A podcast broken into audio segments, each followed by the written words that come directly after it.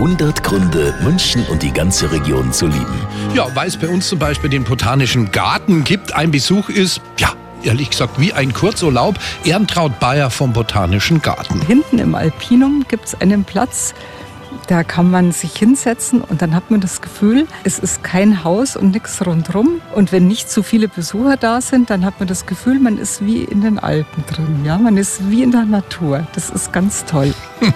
Also, wenn Ihnen eine Woche Urlaub in den Bergen einfach zu teuer ist oder vielleicht auch zu aufwendig ist, einfach nur ein paar Stunden in den Botanischen Garten gehen. 100 Gründe, München und die ganze Region zu lieben. Eine Liebeserklärung an die schönste Stadt und die schönste Region der Welt.